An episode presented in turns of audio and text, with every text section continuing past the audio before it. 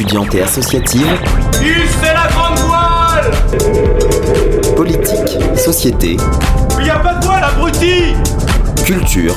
Immersion dans 10 secondes Et même du sport.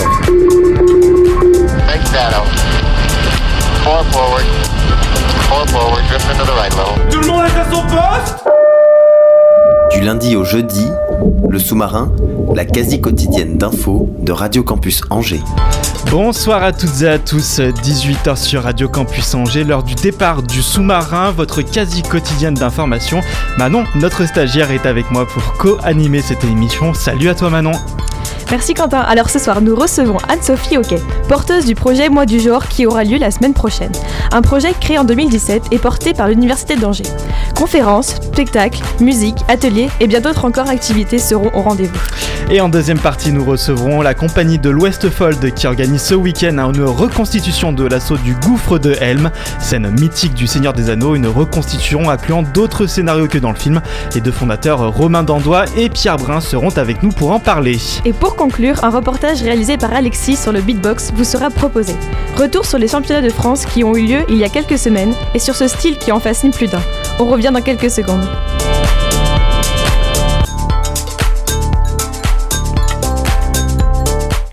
À partir de la semaine prochaine débute le mois du genre organisé par l'Université d'Angers. Avec nous pour en parler Anne-Sophie Hockey, porteuse du projet. Bonjour Anne-Sophie. Bonjour à toutes et à tous. Bonjour Manon.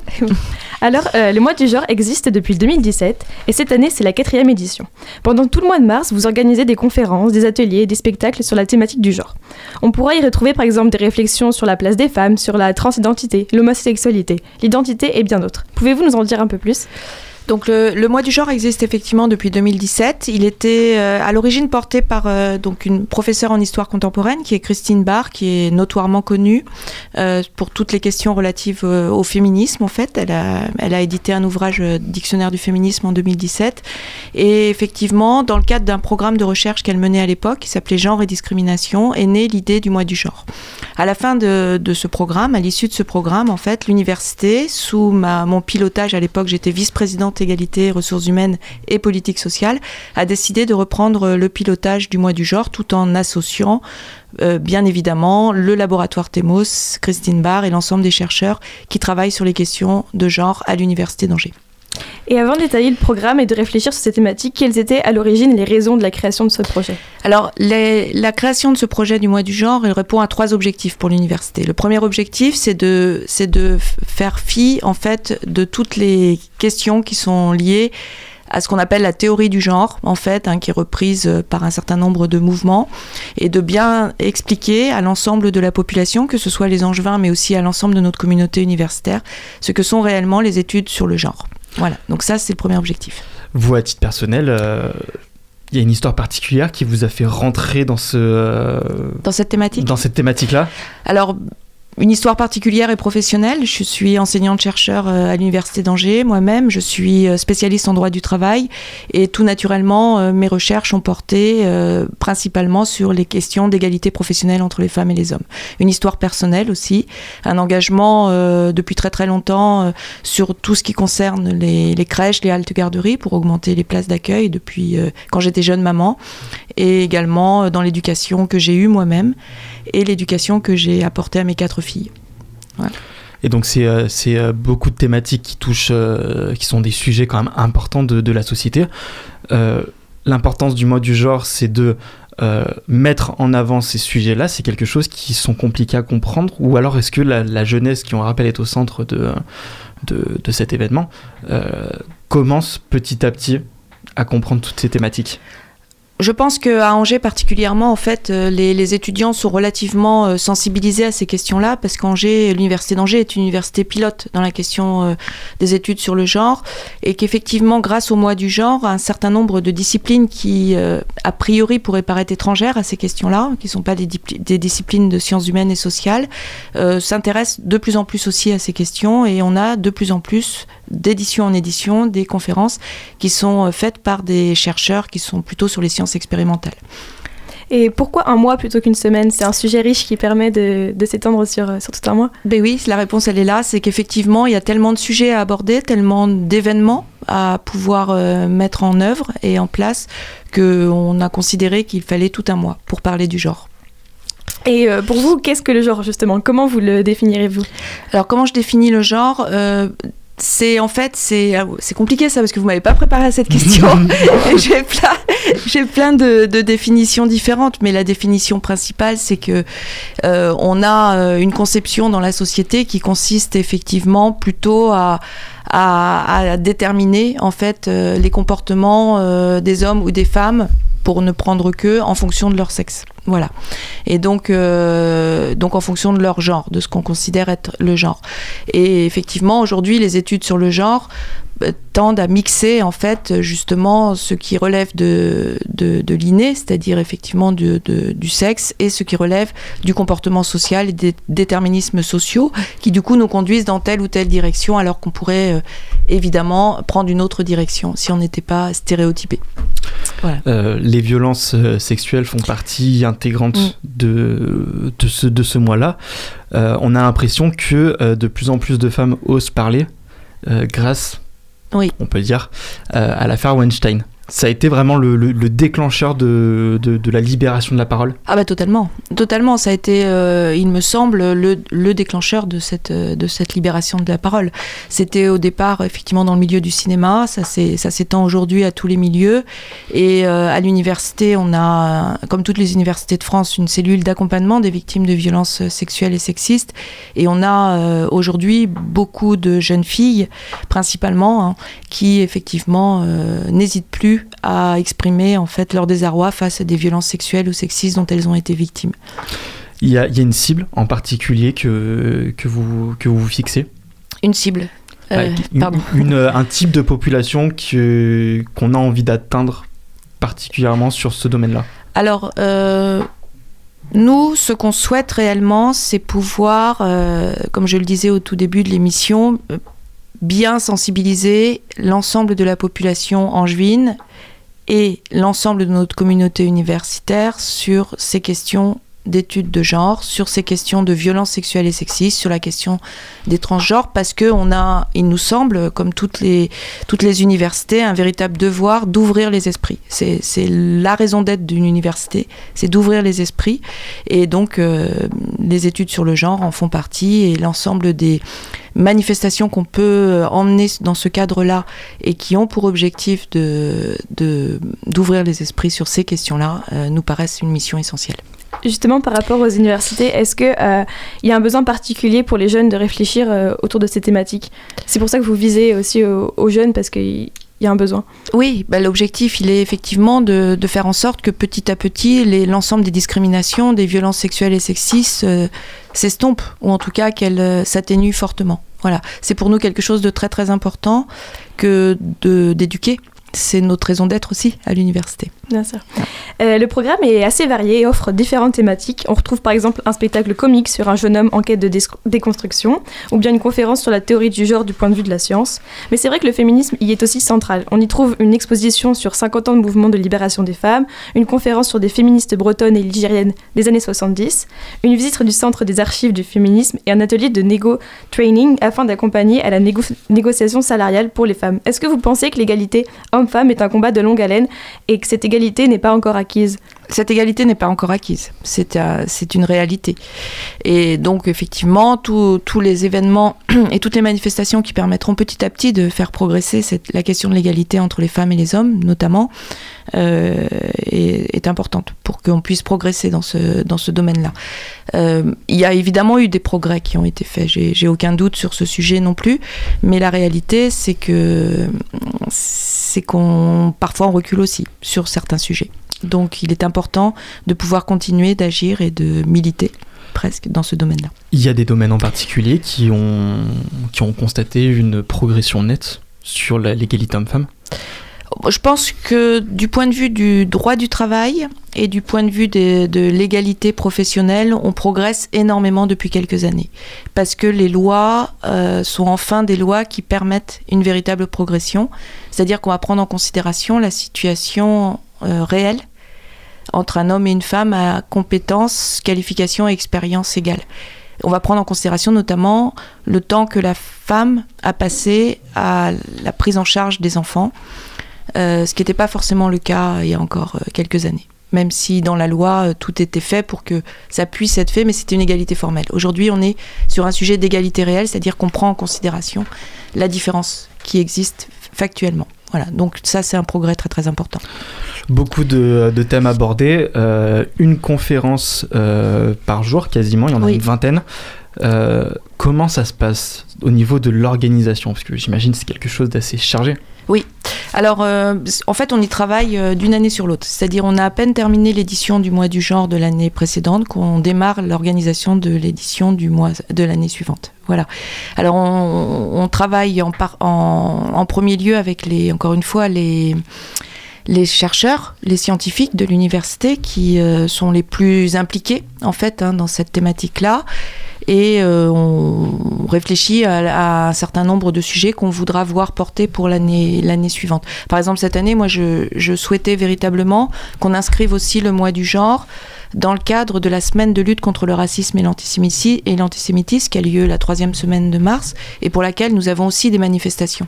Or, euh, c'était important pour nous cette année de faire le lien entre les deux. D'où effectivement la, demi-journée consacrée euh, à l'homosexualité dans les camps de déportation, euh, qui effectivement vise particulièrement à la fois le mois du genre et euh, la semaine de lutte contre le racisme et l'antisémitisme. Ensuite, on a aussi un partenariat avec les grands équipements culturels de la ville d'Angers. Et de ce point de vue-là, il est normal d'organiser le plus tôt possible ce, que, ce qui sera possible de faire en partenariat avec eux. Vous faites un parallèle avec euh, les conditions qui étaient autrefois, que par exemple nos grands-parents ont, pu connaître, où euh, bah, voilà, c'était l'homme à la maison, la femme aux cuisines. Malheureusement, c'était ce cliché-là. Euh, vous faites un parallèle pour montrer l'évolution? Oui, alors euh, l'évolution, l'évolution euh, certaine, mais pas tant que ça. hein. voilà, ça dépend aussi beaucoup de- des différents milieux. Enfin voilà, il y a- Mm. il y, a plein plein de facteurs qui jouent.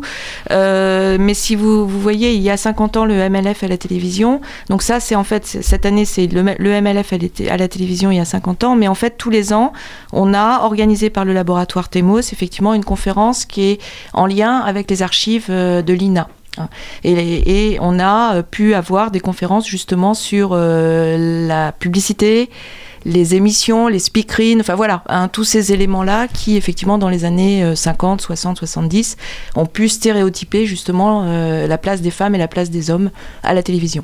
Et quand on a, quand on a une jeunesse qui est face à, ces images-là, ça les interpelle Ou ils se disent, disent plutôt, bah, c'est pas de notre génération, on regarde pas derrière nous Mais après, euh, c'est, ça peut pas les interpeller directement. Je pense que c'est très important d'accompagner, c'est-à-dire effectivement de, d'expliquer aux, aux étudiants pourquoi euh, aujourd'hui, en fait, euh, on, on est en train de changer, effectivement, de, de, de changer les, les mentalités euh, et pourquoi on en est arrivé là. Et c'est très, c'est, bizarre ce que je vais vous dire, mais finalement, la, pire des périodes, entre guillemets, pour euh, les femmes a, été en France, d'un point de vue juridique et politique, a été euh, celle qui a suivi l'avènement du Code civil en 1804. Donc je ne vais pas vous faire un cours dessus, mais le Code civil de 1804, c'est le patriarcat, c'est la puissance paternelle et la puissance euh, matriarcale. Et le droit quasiment de vie ou de mort sur, ses enfants et sur, sa femme. Et ça, en fait, ça a culturé la société française dans ce domaine-là. Et même si dans les années 70, on a complètement supprimé tout ça, il n'en demeure pas moins que culturellement, en fait, on, on est allé euh, dans ce sens-là. Et donc aujourd'hui, il s'agit de défaire tout ça et de déconstruire. D'où le spectacle de Laurent Siema, Bonhomme, où justement, jeune homme en quête de déconstruction pour une meilleure égalité. Est-ce que vous avez rencontré des, des difficultés particulières? Pour organiser cet événement Aucune difficulté. Je suis très très accompagnée euh, par le comité de pilotage, les enseignants-chercheurs qui travaillent avec moi, qui sont très allants dedans, et euh, également par les services de l'Université d'Angers que je tiens à remercier, notamment la direction de la communication et Pauline Sauvêtre qui euh, s'occupe cette année du mois du genre. Voilà. D'ailleurs, comment choisissez-vous les intervenants, les conférenciers et les artistes qui y participent? Donc c'est le ce, ce comité de pilotage en fait du mois du genre et je ne le fais pas toute seule, euh, on le fait avec les, les enseignants chercheurs euh, les plus impliqués dans ce domaine-là. Voilà. Et comment est-ce que vous définiriez le but de ce mois du genre? C'est faire réfléchir, déconstruire les préconstruits et repenser le genre? C'est exactement ça. Ok. C'est exactement ça, oui, tout à fait. Alors, euh, donc, on a le, la parité, la mixité, mais il y a aussi Mhm. les personnes transgenres qui sont, qui sont concernées. Oui, Euh, des personnes euh, qui parfois euh, peuvent se sentir exclues de la société, Mm. malheureusement. Vous avez eu déjà des, des exemples de ce style-là qui vous ont permis de... Alors on a à l'université en fait euh, depuis maintenant trois ans un collectif qui s'appelle le collectif Luciole qui milite euh, contre les discriminations faites aux personnes transgenres en fait LGBT euh, queer euh, voilà. Et euh, effectivement ce, ce collectif euh, on l'accompagne parce que parce que de fait effectivement ces personnes peuvent être victimes de discrimination de stéréotypes les étudiants euh, voilà, c'est pas si simple que ça, que de vivre de cette façon-là, que de pouvoir étudier de cette façon-là, et qu'il est très très important que l'on puisse les accompagner pour que petit à petit, là encore, euh, un certain nombre de stéréotypes disparaissent et qu'ils puissent euh, avoir la même place et la même possibilité de réussir que n'importe quel autre étudiant de l'université d'Angers. Oui, et puis j'imagine le plus important aussi, c'est de, de, de pousser les gens à, à se montrer qui ils sont vraiment. C'est chacun, chacun a le droit et est libre Exactement. Ouais. d'être qui il veut. Mhm, C'est pour ça qu'on a mis en place, euh, comme beaucoup d'universités aujourd'hui, mais on a été une des premières à le faire, euh, ce qu'on appelle la, la- la- la procédure du prénom d'usage, c'est-à-dire qu'un étudiant aujourd'hui ou une étudiante qui souhaite ne pas se faire euh, appeler par son prénom d'état civil peut aujourd'hui, dans l'ensemble des documents administratifs, sauf le diplôme, pouvoir se faire appeler du prénom qu'il ou elle souhaite. Et c'est aussi pour, pour renforcer, j'imagine, le principe d'égalité, de mixité et de, de solidarité, aussi plus ou moins.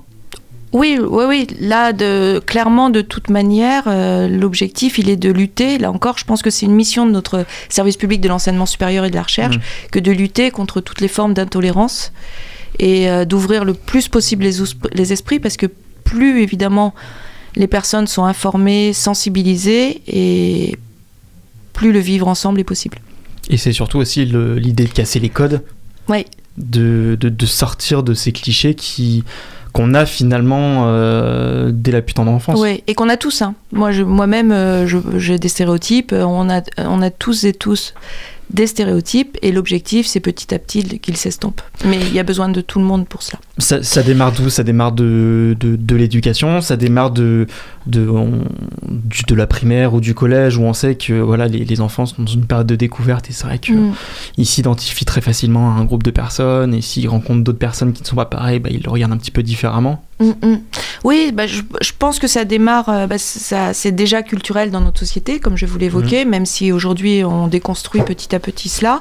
Et puis, euh, bah, c'est effectivement l'éducation euh, de, de l'enf- des enfants qui va être euh, extrêmement déterminante. Là aussi, vous avez une conférence qui est, qui est faite par Damien Picard, qui est chercheur en biologie animale et qui va euh, nous démontrer, fait, dans sa conférence, euh, à quel point l'homme ou la femme, en tout cas l'être humain, sont adaptables au milieu dans lequel ils existent et, et ils vivent. Donc euh, l'objectif, c'est justement que cette adaptabilité soit plutôt euh, porteuse de vivre ensemble. Puis il y a ce côté, il y a ce côté paternité ou maternité où l'enfant a en général euh, le père comme premier héros ou la mère comme première héroïne. Oui, Il y a, doute. il y a, il y a cet aspect-là. Donc c'est un événement euh, par an. Euh, Oui. Vous organisez d'autres temps d'échange ou d'autres euh, moments de rencontre euh, Oui, oui, oui, il y a, il y, a, il y a beaucoup, beaucoup de choses qui sont faites autour des, des études sur le genre. Euh, on a à la SFR Confluence, qui est la, stru- la structure fédérative, pardon, structure fédérative de recherche en sciences humaines et sociales, dans lequel il y a beaucoup de, de chercheurs sur, sur ces questions-là, des séminaires qui sont organisés. Il y a un axe 2 qui s'appelle ben, genre et discrimination, en fait, hein, qui a repris le programme. Et à cette occasion, il y a un certain nombre de conférences qui sont organisées pendant le mois du genre, bien sûr, mais pas que tout au long de l'année. Pour plus d'informations concernant le mois du genre, rendez-vous sur le site internet de l'Université d'Angers. Eh ben, merci beaucoup d'avoir euh, d'avoir été avec nous pour parler de ce sujet important. On le rappelle, le mois du genre débute dès mardi prochain à l'Université d'Angers. Ne bougez pas, on revient dans quelques instants pour parler reconstitution de scènes de guerre cinématographique. Ça arrive juste après Peña et son titre Yalé sur Radio Campus Angers.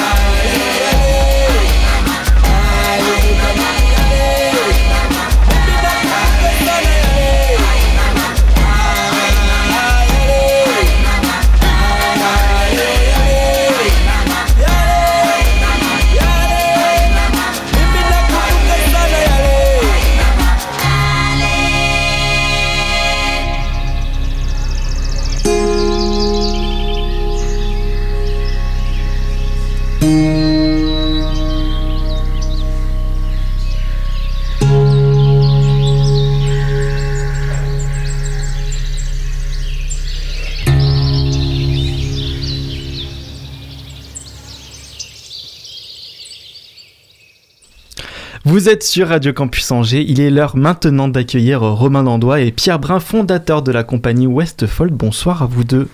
Bonsoir. Bonsoir. Alors, euh, votre compagnie est une association euh, toute récente puisqu'elle a été créée en juin 2019, si je me trompe pas. C'est ça.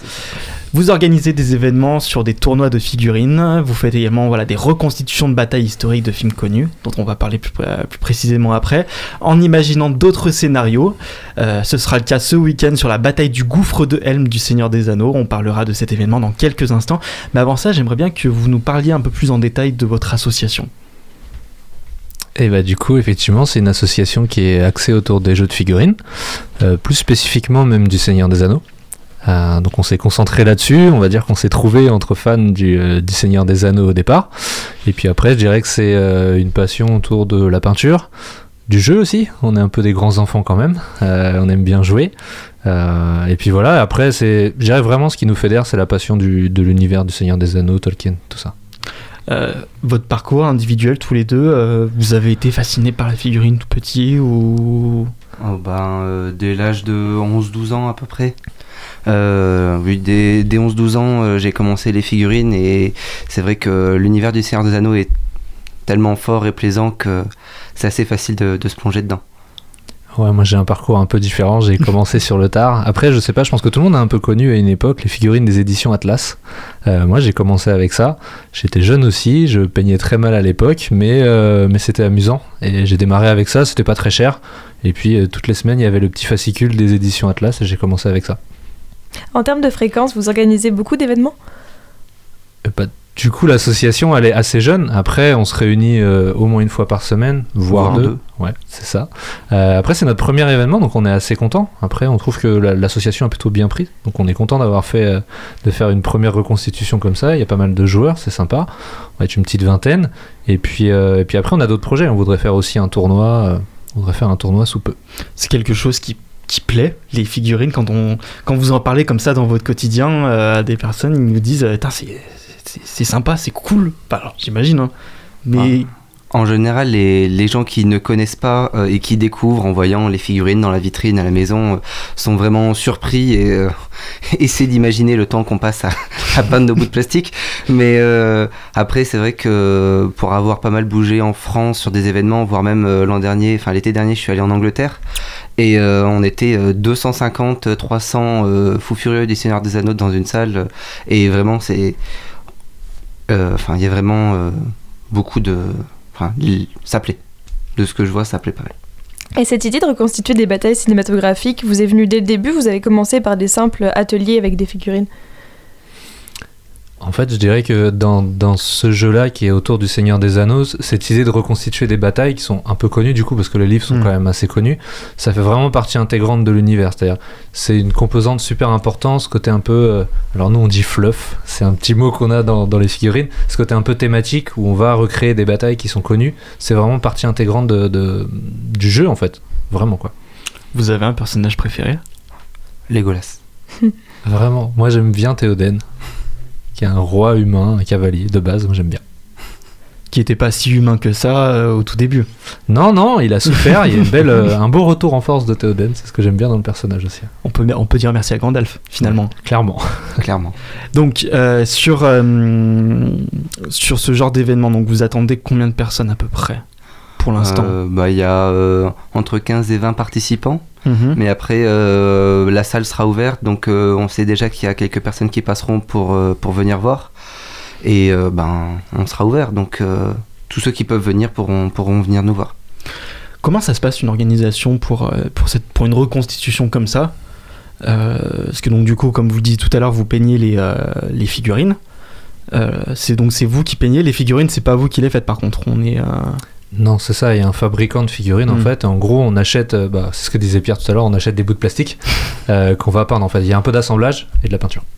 et donc c'est ce qui vous lie. c'est- Voilà, ça permet aussi de, de donner vie à quelque chose. C'est ça, c'est ça. Après, euh, chacun a un niveau de peinture différent, mais c'est vrai qu'il y a des gens qui font des, des choses vraiment magnifiques sur des, des petites filles. hein. Ça fait 25, ouais, ça fait 2-3 cm quoi. Et il y a des gens qui font vraiment des choses magnifiques sur les figurines. Puis j'imagine on- quand on a peint la, la, la petite pièce comme ça, quand on l'a peint et qu'on a le résultat final, on, on doit se dire putain, c'est- beau, ça, enfin, c'est agréable à regarder. Et il n'y a rien de plus plaisant que de passer du temps à assembler, peindre une figurine, euh, vraiment d'avoir passé du temps dessus, puis après euh, de faire une partie avec et, et de la voir en action.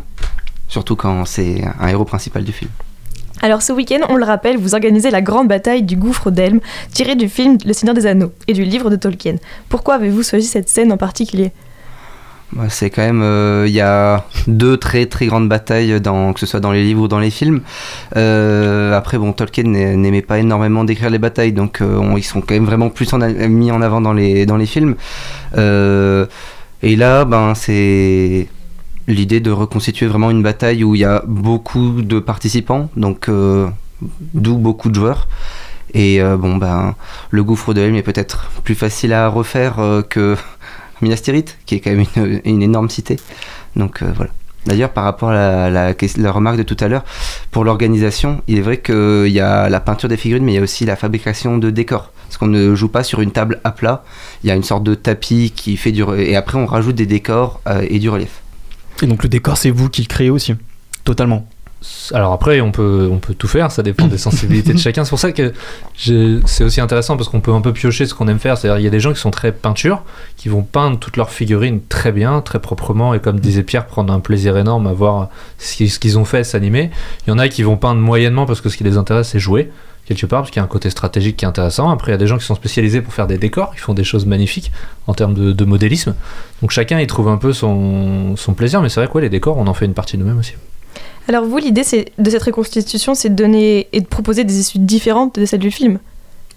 Ah ben totalement. Donc euh, même si on avait pris exactement les mêmes participations, les mêmes participants pardon que ceux du film, euh, il est évident que c'est un jeu de stratégie aussi de chance parce qu'on lance des dés et on peut avoir des résultats des fois euh, très chanceux ou catastrophiques. Donc euh, peut-être que, Aragorn en lançant Gimli ratera les Urukai et que Gimli va tomber et mourir de sa chute. Je, ne lui souhaite pas, mais ce genre d'événement peut arriver.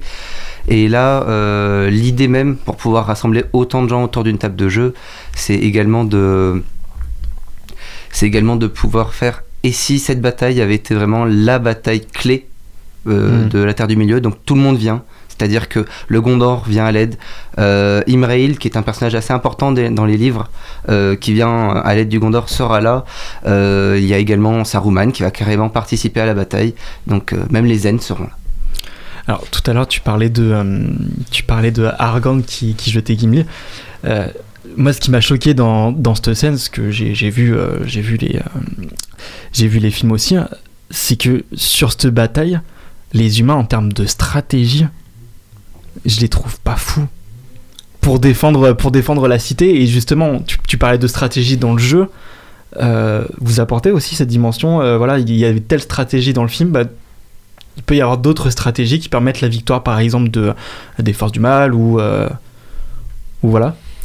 Potentiellement, oui, il y a un aspect stratégique important. Après, c'est vrai que bah voilà, faut aussi s'adapter aux règles du jeu qui, Mm. Qui sont quand même pensées la plupart du temps pour arriver à recréer des instants un peu cinématographiques. Donc des moments de bravoure, des actions d'éclat de certains héros qui paraissent euh, à peine possibles, entre guillemets. C'est des choses qu'on arrive à retrouver dans le jeu de temps en temps, grâce aux règles aussi. Donc euh, il y a des grands moments comme ça. Après, comme disait Pierre, il y a des grands moments de tristesse aussi où euh, bah voilà, on n'a pas de chance au dé, ça rajoute un peu de sel. C'est intéressant des fois. Ce qui fait l'intérêt du jeu, parce que finalement, si on recrée la bataille très conforme à ce qu'on a vu au cinéma, ça n'aurait pas beaucoup d'intérêt. Là, l'intérêt, c'est le hasard, les dés, où là, il y a des choses qui peuvent se passer en très bien ou en très mal. Quoi. Donc du coup, en termes de, en termes de fonctionnement, donc on lance les dés, et une fois qu'on a le numéro sur le dé, comment ça se passe après pour jouer? Euh, globalement, il y a... les règles sont pas trop compliquées, mais il y a un, un tableau euh, qui permet de comparer les caractéristiques des figurines et qui permet de voir si l'action est un succès ou un échec en fonction du résultat du dé. Donc euh, forcément, un dé, un elfe qui tire à l'arc sera meilleur qu'un qu'un orc. Et ça se verra sur euh, la valeur à atteindre sur le dé. Vous avez une préférence, vous, sur, euh, la, la manière dont vous jouez? Votre propre style vous avez, euh, vous avez votre propre style en bataille? Je pense qu'avec Romain, on, on a fait pas mal de tournois et on commence à être connu en France pour euh, ceux qui prennent des, des armées euh, assez thématiques et un peu originales en termes de règles. Donc euh, c'est vrai que la majorité des, tournoyeurs, donc là on n'est plus du tout sur la reconstitution mais sur la stratégie, vont souvent jouer une, voilà, une, phalange. Le moment le plus important de cette bataille reste l'arrivée de Gandalf avec les cavaliers d'Éomer. Dans votre spectacle, vous imaginez que ce scénario n'a pas lieu? Si, si, si, en fait, euh, ça tombe bien que vous posiez la question parce que c'est moi qui euh, jouerai euh, les cavaliers des Homères avec Gandalf. Donc, si, si, euh, cette scène va avoir lieu.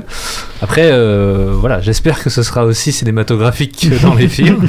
J'ai bon espoir. souhaite. Mais euh, on va essayer. il faut, mettre, il faut mettre la lumière, il faut mettre une lumière derrière, Ouais, derrière le cavalier pour que On peut, on pourra. Donc, euh, si, si, ça aura lieu. ouais. s'attaquer à un mythe comme le Seigneur des Anneaux, c'est c'est quelque chose de risqué quand on pose différentes problématiques ou différentes issues. On sait qu'il y a beaucoup de personnes qui sont vachement attachées à ce film, au, déroulé du film. Euh, Est-ce que chez certains, par exemple, se dire une, autre issue, comme par exemple le Gondor pourrait euh, ne pas venir, ça serait quelque chose de grave?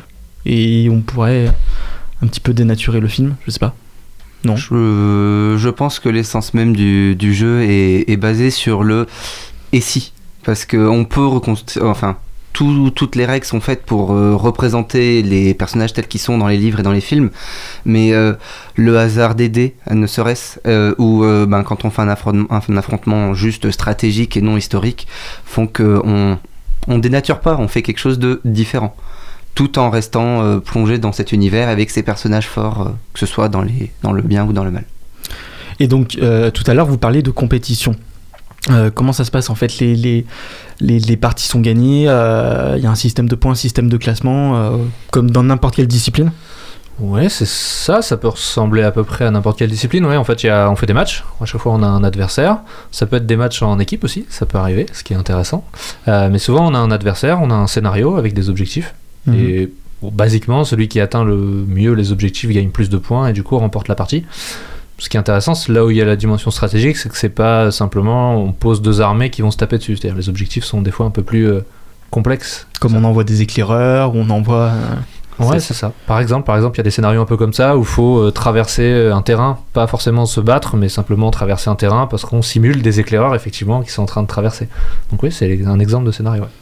Et du coup, les parties doivent, euh, doivent durer extrêmement longtemps. Parce que si c'est une bataille stratégique ou si. euh, je sais pas combien, combien il y a de pions par exemple sur le, sur le jeu, sur le tapis. Euh, alors ça dépend parce qu'il y a ben, des choses qui peuvent être très longues comme ce qu'on va faire ce week-end où on sera à, euh, j'ai pas fait le compte, mais 50 figurines par joueur et une quinzaine de joueurs. Ou sinon, il existe même un, principe où on va être avec très peu de figurines, une dizaine de figurines par camp, donc euh, 20 minutes, mais une partie moyenne va pas dépasser les deux heures. Ce qui est, oui, ce qui est, ce qui est correct Ce qui est finalement. correct finalement. C'est assez proche d'un- d'une partie de jeu de plateau. Et donc il y a quoi? Il y a une concentration avant le, avant le début du. euh, avant, le- avant le début de la partie, se dire comment on, on an- on analyse la tactique de l'adversaire aussi?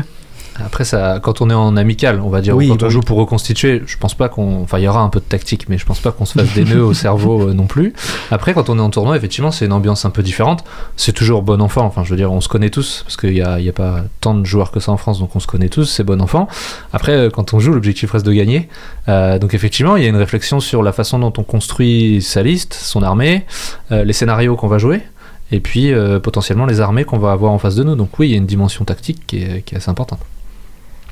Et euh, vous imaginez par exemple, soyons euh, extrêmes, la mort d'un des personnages principaux Aragorn, Legolas, Gimli.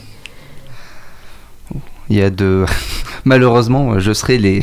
le joueur qui jouera Aragorn, Legolas, Gimli, et Romain, comme il a dit tout à l'heure, jouera Éomer et Gandalf. Euh, il est fort probable, même si on fera tout euh, ce qui est en notre pouvoir euh, pour l'éviter, que au moins de ces personnages soit grièvement blessé, voire euh, tué au cours de la bataille. C'est un crime. On ne, peut, on, on ne peut pas faire mourir ce genre de Ils personnage. seront vengés. Et Ce sont des choses qui arrivent. Dès qu'il y a des dés qui sont impliqués, tout peut arriver. Le jeu de dés est un jeu de hasard avant tout. c'est ça. C'est complètement ça. Ça vous arrive, vous de vous retrouver des fois dans des situations euh, à cause des dés complètement, vous êtes complètement perdu, vous savez pas quoi faire. Ouais, ça arrive. Après, je dirais que c'est de la chance, quoi. On a tous nos périodes où ça veut pas et euh, on perd un peu tout ce qu'on, enfin, on rate un peu tout ce qu'on essaye d'entreprendre et des périodes où, au contraire, on est sur des succès un peu insolents. Mhm. Bon, ce qui est toujours un peu gênant par rapport à notre adversaire quand on, a beaucoup de chance au dé. Mais bon, c'est- il y a des périodes. J'imagine que vous avez analysé la bataille de fond en comble. Il y a une vraie différence entre l'univers Tolkien et Peter Jackson ou? Sur, surtout sur les batailles, il y a quand même une, une assez grande différence, euh, bah, notamment sur le gouffre de Helm, où en fait, euh, ben, ce n'est pas Éomer qui vient euh, à l'aide de, de Théoden, mais c'est Erkenbrand, euh, qui est un personnage qu'on ne voit même pas dans les films. Euh, même, ce ne sont pas que des Urukai qui mènent l'assaut, mais il y a aussi des hommes mauvais, on va dire. Et la, bataille du Pélénor, donc devant Minas Tirith, est également différente dans les, dans deux, même si il y a quand même la même fibre au niveau des défenseurs. qui sont à peu près les mêmes à chaque fois. Vous avez une préférence, vous, euh, que ce soit pour vos tactiques ou même euh, à titre personnel, entre le livre et les films? Après, euh, c'est pas facile de répondre. Il y a un peu deux écoles là-dessus. Il y a des gens qui sont. On parlait tout à l'heure des puristes. Il y a des puristes là-dessus sur euh, le respect des livres et le respect des films. Je suis pas un puriste là-dessus. Je trouve que l'œuvre de, Peter Jackson respecte quand même beaucoup ce qu'a fait Tolkien. Euh, après, euh, notamment Le Seigneur des Anneaux. Après, on pourrait parler de la trilogie du Hobbit, mais, euh, mais en tout cas, en film, Le Seigneur des Anneaux, il est très fidèle, moi je trouve, malgré tout, à l'esprit de l'œuvre. Après, comme on disait, il y a des petites variations. Donc, non, moi je trouve que les deux, les deux sont, sont super intéressants, super riches. Oui, puis il y a- forcément, au cinéma, il y a forcément une dimension. On veut en mettre plein les yeux, c'est du blockbu- blockbuster avant tout. Oui, oui, c'est c'est ce que disait Romain. Je pense que les deux sont intéressants. Il y a du bon à prendre dans les deux. Euh, notamment par rapport à ben, le côté épique des batailles qui retranscrit peut-être mieux à l'écran que dans un livre. vous avez d'autres projets pour la suite? Comme disait Romain tout à l'heure, euh, euh, au cours du printemps, on n'a pas encore arrêté de date. euh, il faudra qu'on voit avec la mairie, mais on a prévu d'organiser un tournoi sur Angers, qui serait donc le premier tournoi angevin. Et il y a de grandes chances qu'on réitère ce genre d'événement sur un week-end, peut-être une fois par an, voire plus si les gens le demandent. Vous cherchez du monde dans votre association, sans cesse? De coéquipiers euh, pour. euh, Les portes sont toujours ouvertes, c'est-à-dire plus on est de fous, plus on rit. Euh, on est déjà, c'est vrai qu'on est content malgré tout de, de, de l'accueil qu'a eu l'association. Après, euh, enfin honnêtement, on vise pas une association à, à 100 ou 200 personnes. hein. Enfin, c'est Hmm. très peu probable, mais euh, aujourd'hui on a un noyau d'une dizaine de joueurs. C'est bien, mais après, si demain on est 20 joueurs, 30 joueurs, ce sera pas la même organisation. Mais nous, euh, on est Ça fera des plus complètement batailles. Ça fera Ça fera des plus grandes batailles. En effet. C'est ça, ça fera plus d'adversaires à affronter, ça fera plus de gens avec qui s'amuser. Donc c'est Eh ben écoutez, en tout cas, merci, euh, merci à vous deux d'avoir euh, d'avoir été avec nous pour, euh, Merci pour en parler. On le rappelle, l'événement, donc ça débute samedi à 9h. Oui. le lieu, c'est votre association? C'est ça, 108 euh, rue du Pré-Pigeon euh, à Angers. Eh ben écoutez, si jamais vous êtes fan de figurines, je vous conseille d'y aller. Ne, re- ne bougez pas, on revient dans quelques instants pour un petit reportage fait par Alexis. C'est juste après le titre Lionel Limana sur Radio Campus Angers.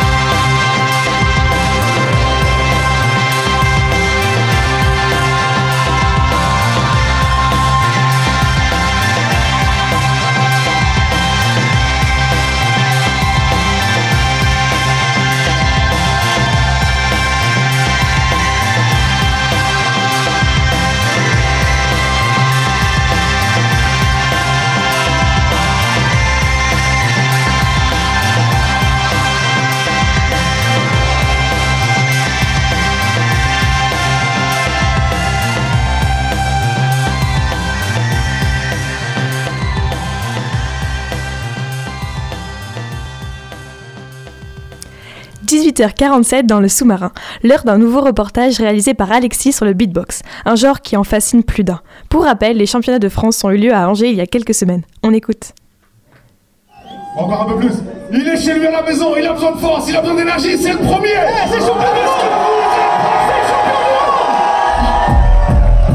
Mesdames et messieurs, toutes les mains en l'air, c'est le premier. Toutes les mains en l'air. Tout le monde, tout le monde, tout le monde, tout le monde. Même ceux qui sont assis, tout le monde. Et tous ensemble, on fait un de 3, 2, 1, Gardez les mains en l'air, gardez les mains en l'air, s'il vous plaît.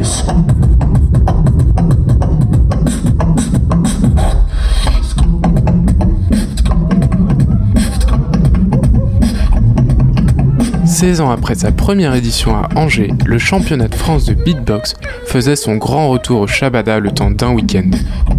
Furax, organisateur des championnats de France et membre de la French Beatbox Family, nous en dit un peu plus. Championnat de France de beatbox, là on est samedi soir, c'est l'heure des finales, des phases, finales. Le jury hier a délibéré pour nous choisir un top 16 pour arriver en 8 Et euh, il y a eu un top 4 en tag team, il y a 4 filles qui ont été aussi qualifiées et euh, deux équipes. Donc là ce soir c'est battle, ça va se mettre sur la tronche. Alors en fait euh, nous on choisit un jury du coup, euh, là, qui vient un peu de, l'Europe entière, là, sur cette édition. Ils sont 5 par, catégorie, et nous, on les a choisis parce qu'on trouve que ce mec-là, il va être compétent, par exemple, plus dans la musicalité, plus dans la technique, qu'un autre, il va être bon euh, sur voilà, de la propreté, de la clarté, de l'originalité. Et en fait, on fait un peu un puzzle, tu vois, de, des compétences de chacun, pour se dire, bon, ok, là, on a un peu un jury qui est, qui est assez hétérogène, qui du coup, on va essayer de créer une meilleure objectivité. Et en fait, le jugement, on leur, leur dit, les gars, voilà, c'est vous jugez comme vous le sentez. C'est votre choix de jugement. Parce que nous, en fait, on a décidé déjà, avant, en amont, de préparer une sorte de jugement, mais grâce à vous. Tu vois, c'est un peu un jugement inconscient que nous, qu'on prépare en amont. Alors, euh, bah, moi, en fait, je suis arrivé qu'en 2009. Donc, je n'ai jamais connu les championnats de France ici au Shabada à Angers. En tout cas, ce que j'ai entendu par ceux qui étaient présents, c'était quelque chose qui était vraiment hallucinant. Il y avait du monde à la porte de ouf. Euh, bah, complètement dingue, apparemment. Mais moi, je ne sais pas. J'ai vu qu'il y a un petit. il y je regardais il y a trois jours le report qu'il y avait eu sur Dailymotion. Et c'est juste, bah, c'est la naissance euh, voilà, de- de- des championnats. Donc, euh, donc non, c'est bah, c'est magique de se dire que ça y est, les gens comprennent que c'est une vraie discipline, que c'est de l'art, que c'est de la musique, ce qui était un peu moins présent, on va dire, au début. Et euh, bah voilà, on fait complet 10 jours avant l'event, les gens qui veulent des places, ça s'arrache, machin, nan, nan. Non, c'est trop, trop lourd. C'est. Est-ce que vous êtes là ce soir? Entre deux battles pour une place en quart de finale, nous rencontrons Lemonidas et Arthur Ban, beatboxers qui ne mâchent pas leurs mots. Euh, je suis Lemonidas, mon vrai prénom c'est Victor, je beatbox depuis 5 ans et je suis de Vendée, La Roche-sur-Yon. De base, de base je suis très freestyle mais euh, en gros on a des créations qu'on appelle des phases et on, prépare en fonction du, timer si c'est 2 minutes pour les éliminations ou 1 minute 30 pour les battles. Et donc euh, on fait des créations et puis euh, voilà. Euh, Il y a la propreté, l'originalité, euh, la présence scénique, la musicalité aussi, super important. Et, euh, et puis, euh, et puis kiffer ce qu'on fait, surtout, c'est important. C'est inconscient, ça se, euh, ça se muscle inconsciemment, que ce soit la gorge, les joues, les lèvres, etc. Tout est inconscient, euh, voilà. Je dirais, si je compte vraiment tout, parce que je beatbox aux toilettes, dans ma douche et tout, vraiment 3 bonnes heures par jour, je dirais. 3-4 bonnes heures, et en temps de compétition, comme là, les championnats de France, euh, à plus euh, du 5-6, 5-6 heures. Et euh, tous les week-ends, euh, je, re- je rejoins mon équipe pour travailler et préparer les championnats justement. Euh, c'est vrai que les Français, on est, on est beaucoup, on est énormément à beatboxer et on est super fort en termes de classement mondial. Et, je sais pas pourquoi, je sais pas du tout pourquoi, c'est vrai que c'est assez cool.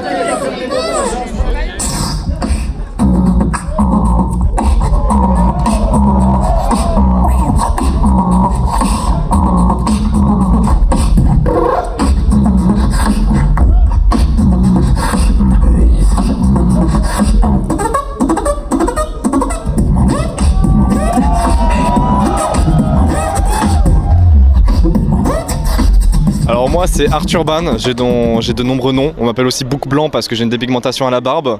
Il y en a qui m'appellent le maestro et tout. Enfin bon voilà. Et du coup, euh, ça fait bientôt 6 ans que je fais du beatbox. J'ai commencé avec euh, Hutch. Hutch, c'est un des participants qui a été en huitième de finale euh, au championnat de France et tout. Et c'est lui qui m'a appris les bases du beatbox. Et puis après, j'ai volé de mes propres ailes. Et du coup, voilà, je viens de Bordeaux et, je veux vivre du beatbox. Là, euh, niveau d'écart, je vais tomber contre Alexino, champion du monde. On va pas se mentir, c'est vraiment tendu, voire presque impossible. Mais l'autre partie du presque impossible, faut la saisir. Et je sais qu'on a globalement les mêmes points forts. Donc, euh, je vais tout donner pour ça et, et de toute façon que le meilleur gagne. hein. Bah, par jour, à peu près toute ma vie. Parce qu'en fait, euh, d'un côté, le beatbox c'est ma passion. Du coup, quand, quand j'en ai, enfin, quand j'en ai marre de ma vie, je beatbox. Derrière, le beatbox c'est mes études parce que je travaille sur la présence scénique en fac d'art du spectacle. Et euh, du coup, je compte passer un doctorat pour, euh, en gros, euh, travailler dans les formes d'art de, spectacle populaire, dont le beatbox. Et, voilà, chaque seconde de ma vie, en fait, tout ce que je fais, ça va réimpacter mon beatbox et c'est ma manière vraiment de m'exprimer.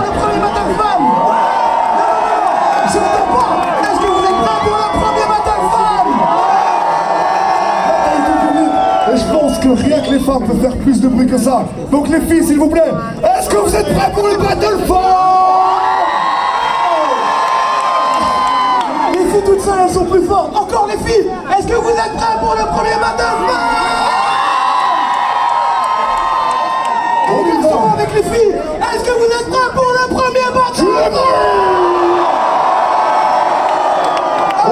Si certains ont les crocs derrière le micro, d'autres prouvent qu'ils ont le sens du groove. Nous rencontrons L'Excité et Carlotta après leur battle en demi-finale femmes de ces championnats de France. L'occasion aussi pour nous de leur demander alors c'est pour quand les battles mixtes? Moi, c'est l'excité.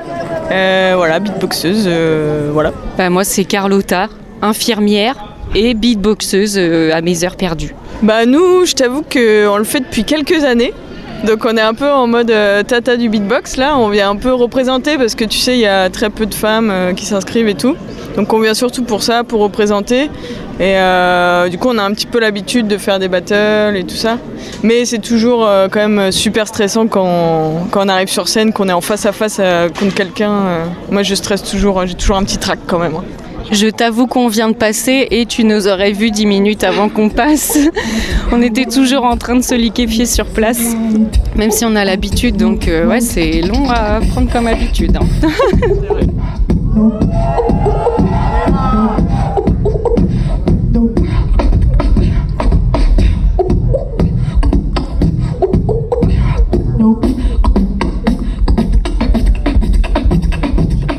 Moi, je t'avoue que je me rends pas du tout compte, parce que des fois, je suis vraiment en mode taf et tout. Mais en fait, vu que tu sais, le beatbox, t'en fais tout le temps, euh, tu peux en faire sous la douche, dans la rue et tout.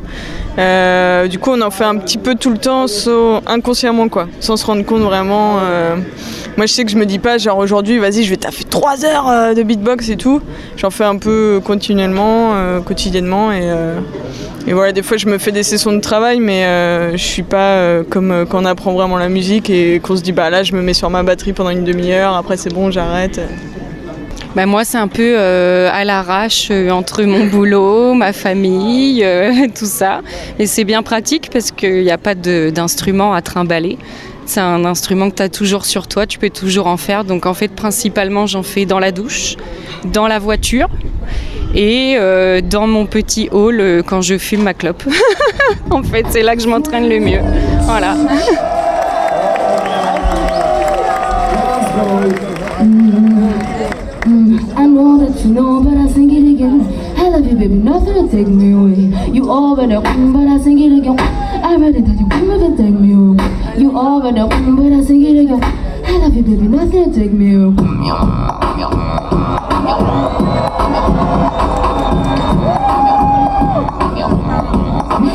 Bah, écoute, je pense qu'on en viendra à des battles mixtes, mais dans quelques années. Pour l'instant, euh, nous, on est assez contente qu'il y ait toujours la catégorie fun parce qu'elle est en train de grandir, cette catégorie. Là, ça fait deux ans qu'on est plus de 10, on va dire. Donc c'est déjà euh, énorme. Et après, bah, il faut laisser un peu de temps au temps. Et quand, je pense quand on sera aussi nombreuses que les garçons, ou quasiment aussi nombreuses, là, on pourra se permettre de, de mélanger. Mais bon, pour l'instant, moi, perso, je suis très contente qu'il y ait une catégorie femme. Euh, ouais, c'est vrai que ça pose un grand débat parce que tout le monde n'est pas d'accord. Mais euh, effectivement, bah, comme le dit Carlotta, là pour l'instant on est un petit peu forcé parce qu'on est tellement peu que c'est vraiment compliqué. Mais il y a des pays dans lesquels euh, c'est mixte. Euh, Il y a des championnats dans lesquels c'est mixte. Voilà, donc si on veut se confronter à des hommes, on peut, on peut le faire. Mais c'est vrai que le championnat, les championnats nationaux, c'est pas encore. Oui, après tout, 98% des autres battles du monde entier, c'est mixte. hein. Donc si on veut participer, on peut envoyer une wildcard, il n'y a pas de souci. Donc quand bien même, euh, ouais, voilà, si on voulait le faire, on pourrait quoi. Il est maintenant temps de récompenser les vainqueurs et de clôturer ce week-end dédié au beatbox. C'est l'angevin Alexinho qui décroche le titre de champion de France masculin. Chez les femmes, c'est Prichia qui devient championne de France. En tag team, c'est le duo Fresh Tonic qui sort vainqueur. Et enfin, l'équipe championne de France est la team Squid. Un week-end que j'ai couvert avec enthousiasme pour ma grande découverte du monde du beatbox. Et où l'on peut dire que l'organisateur porte très bien son nom, la French Beatbox Family. Car oui, le beatbox français est une grande famille.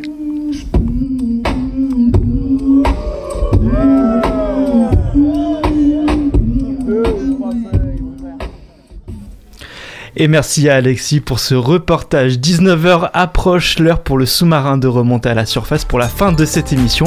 Vous pourrez la retrouver comme chaque soir en podcast sur notre site internet radiocampusangers.com, rubrique le sous-marin. Merci à toi Manon. Merci à toi aussi. Je vous, retrouve, je vous retrouve demain 19h. Très bonne soirée sur le 103 FM.